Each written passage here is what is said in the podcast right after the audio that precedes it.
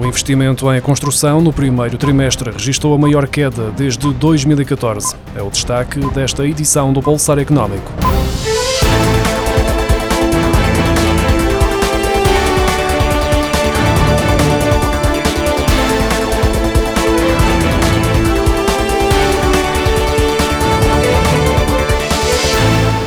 Balanço do primeiro trimestre mostra que o investimento em construção registrou uma queda de 6,5% em comparação com os primeiros três meses de 2022. É preciso recuar ao primeiro trimestre de 2014 para encontrar uma contração maior, com menos 6,6%. Desde o segundo trimestre de 2020, no pico da pandemia, que não era registada uma contração deste indicador, o desempenho atual pode ser justificado pelo número de concursos públicos que não receberam qualquer candidatura, pela redução das obras no segmento residencial e também pela subida das taxas de juro que estão a agravar as dificuldades dos portugueses no acesso à habitação. A queda do investimento em construção não é maior porque estão em curso várias obras ao abrigo dos fundos do Plano de Recuperação e Resiliência. O cabaz de 63 bens alimentares essenciais, monitorizado semanalmente pela DECO Proteste desde o início do ano passado, custa agora 217,60 euros. Trata-se do valor mais baixo do ano. A última vez que o cabaz tinha estado abaixo dos 218 euros tinha sido na última semana de dezembro.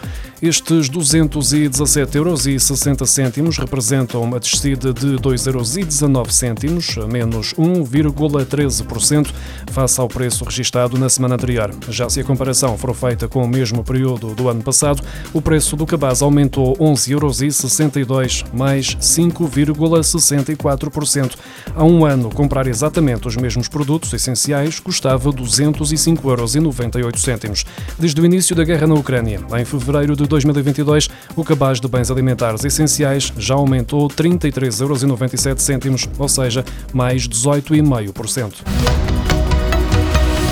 O cabaz de 41 alimentos essenciais com IVA a 0%, que é monitorizado pela DECO Proteste todas as semanas, custa atualmente 130,07 euros, menos 59 cêntimos do que na semana anterior. Desde que a isenção de IVA entrou em vigor, o preço deste cabaz desceu 8,70 euros, o que equivale a 6,27%. Os dados recolhidos pela Associação Portuguesa para a Defesa do Consumidor revelam que a isenção de IVA ajudou a reduzir o preço da maioria dos produtos monitorizados, entre a véspera da entrada em vigor da medida, a 17 de abril, e o dia 31 de maio, os produtos que registaram as maiores descidas nos preços foram o óleo alimentar, que custa agora 2,39 euros, menos 65 cêntimos, a alface frisada, que custa agora 1,85 euros, menos 45 cêntimos por quilo, e o tomate, que custa agora 2,5 euros por quilo, menos 54 cêntimos do que antes da entrada em vigor da isenção do imposto. Por outro lado, na semana entre 24 e 30 31 de maio, o preço do iogurte líquido foi o que registrou a maior subida percentual no cabaz de produtos com IVA a 0%, com um acréscimo de 30 cêntimos, passando a custar 2,23 euros. Já a pescada fresca aumentou 91 cêntimos para 9,20 euros por quilo e a maçangala registrou uma subida de 17 cêntimos por quilo, com o preço a fixar-se nos 2,10 euros por quilo. No ano passado, a União Europeia exportou 1.100 milhões de euros em bicicletas, um crescimento de 22% face a 2021. Já as importações alcançaram um valor que duplicou das vendas ao exterior, com 2.500 milhões de euros, o que representa um crescimento de 32% face a 2021. De acordo com o Eurostat, o aumento geral do valor comercial das bicicletas pode ser atribuído a um aumento no negócio dos modelos elétricos, que são normalmente mais caros. Os dados do ano passado mostram que a União Europeia exportou 365 mil bicicletas elétricas, mais 16% em comparação com o ano anterior, ao passo que importou 1 milhão e 200 mil, também aqui, com um crescimento de 16% em relação a 2021. A Suíça absorveu 25% das exportações de bicicletas fabricadas na União Europeia, sendo o principal destino destes veículos, seguido do Reino Unido, responsável por 23% das compras, e pelos Estados Unidos, que receberam 7% do total das exportações. O mercado automóvel, lá em Portugal, somou 101.510 novos veículos colocados em circulação entre janeiro e maio, um aumento de 40,4% face ao igual período do ano passado, mas em comparação com 2019, antes da pandemia, significa uma queda das vendas de 16,4%. Segundo a Associação Automóvel de Portugal, só em maio foram matriculados 22.672 novos automóveis, menos 15,2% do que no mesmo mês de 2019. 2019 e mais 51,2% em comparação com maio de 2022. A Renault liderou as vendas dos veículos de passageiros acima da Peugeot e da Volkswagen no mês de maio.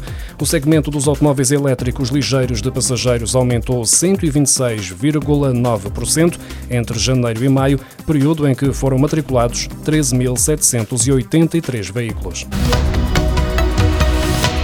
Ministério das Finanças decidiu suspender na sexta-feira a subscrição de certificados de aforro Série E para colocar no mercado esta segunda-feira a nova Série F deste produto de poupança do Estado com taxas de juro mais baixas. A subida da taxa de juro dos certificados de aforro para o máximo permitido por lei de 3,5% levou ao aumento da procura por estes títulos por parte dos pequenos investidores.